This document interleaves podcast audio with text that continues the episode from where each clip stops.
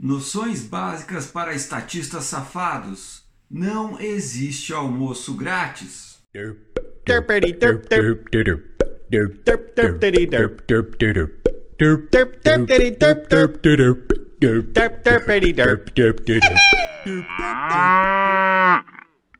A noção da frase não existe almoço grátis pode ser comprovada tanto economicamente quanto cientificamente.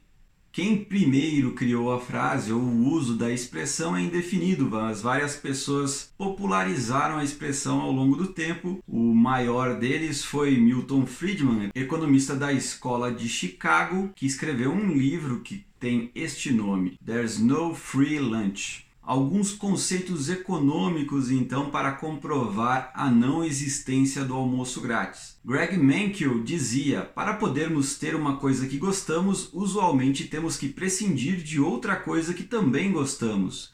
Tomar decisões exige então trocar um objetivo por outro. Basicamente, nos almoços convencionais, onde você troca o seu dinheiro por um prato de comida, você troca algo que você gostou, que é o seu dinheiro, por algo que você também gostou, que é a sua comida. Mas há outras coisas que você também gosta que você usa para trocar por comida, como por exemplo, o seu tempo, a sua disposição de viajar até a casa da sua mãe, suportar pessoas que você não gosta e etc, etc, etc. Já Fred Brooks dizia o seguinte: só se pode conseguir alguma coisa a troco de nada se anteriormente se conseguiu nada a troco de alguma coisa. Se um indivíduo ou um grupo conseguem algo sem nenhum custo, alguém sempre acaba por pagar por isso. Então, talvez você não teve custo no seu almoço, mas isso não significa que o almoço foi gratuito. Alguém teve que pagar por este almoço. De forma similar, alguém pode se beneficiar de graça de uma externalidade ou de um bem público, mas alguém tem que pagar o custo de produção destes benefícios. O conceito de externalidade será definido num próximo NBES. Conceitos científicos da frase.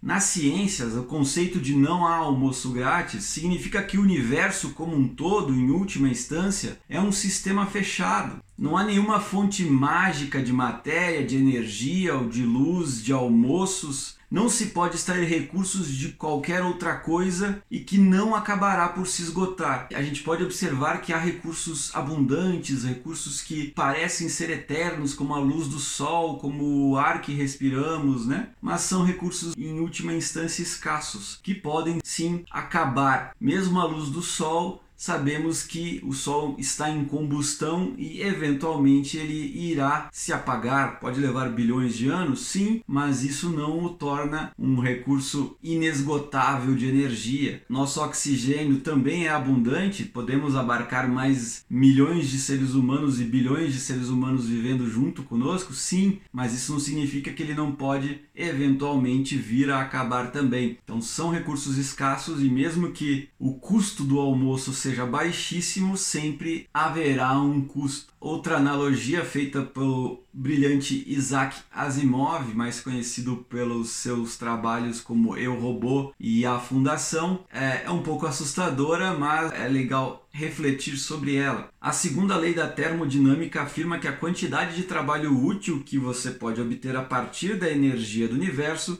está constantemente diminuindo. Se você tem uma grande porção de energia em um lugar e uma alta intensidade dela, você tem uma alta temperatura aqui e uma baixa temperatura lá. Então você pode obter um resultado de trabalho dessa situação. Quanto menor for a diferença de temperatura, menos trabalho você pode obter. Então, de acordo com a segunda lei da termodinâmica, há sempre uma tendência para que as áreas quentes se resfriem e as áreas frias se aquecerem. Assim, cada vez menos trabalho poderá ser obtido, até que finalmente, quando tudo estiver numa mesma temperatura, você não poderá mais obter nenhum trabalho disso, mesmo que toda a energia continue lá. Isso é verdade para tudo em geral, em todo o universo. Segundo nosso querido Isaac Asimov, a tendência é que, num futuro incalculável, não conseguiremos mais obter energia das coisas porque a temperatura será exatamente a mesma no universo, então não conseguiremos mais movimentar o que nos move, que é a energia, seja ela atômica, no nível atômico de cada ser humano, de cada célula de nossos corpos, ou seja, a energia das matérias que compõem aí a luz das estrelas e etc.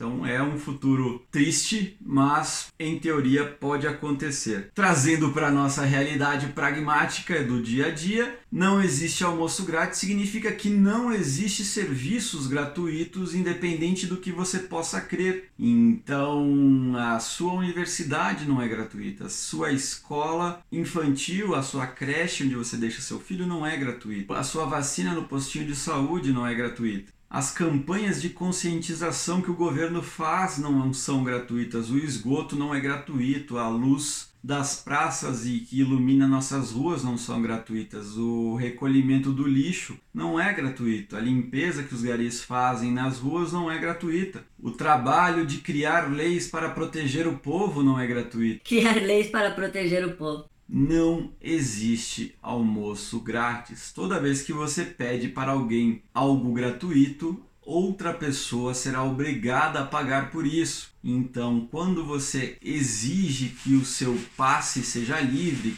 você basicamente está exigindo que outras pessoas paguem pelo seu transporte. Isso é justo? Isso é necessário? Não há outras formas de se fazer isso, ao invés de exigir o pagamento a partir de outras pessoas? Talvez seja mais difícil que isso aconteça de forma voluntária, mas o correto a se fazer nem sempre é o mais fácil a se fazer. Então pare de exigir coisas grátis, pare de querer privilégios e disfarçá-los como direitos. Você ter algo que não é para toda a sociedade não é um direito, é um privilégio. Se só você ou uma casta da sociedade recebe alguma coisa, ele deixa de ser um direito e passa a ser um privilégio. Não queremos viver em uma sociedade de privilégios, onde poucas pessoas são beneficiadas através do dinheiro de todas as outras. Então pare de querer almoços grátis porque eles não existem.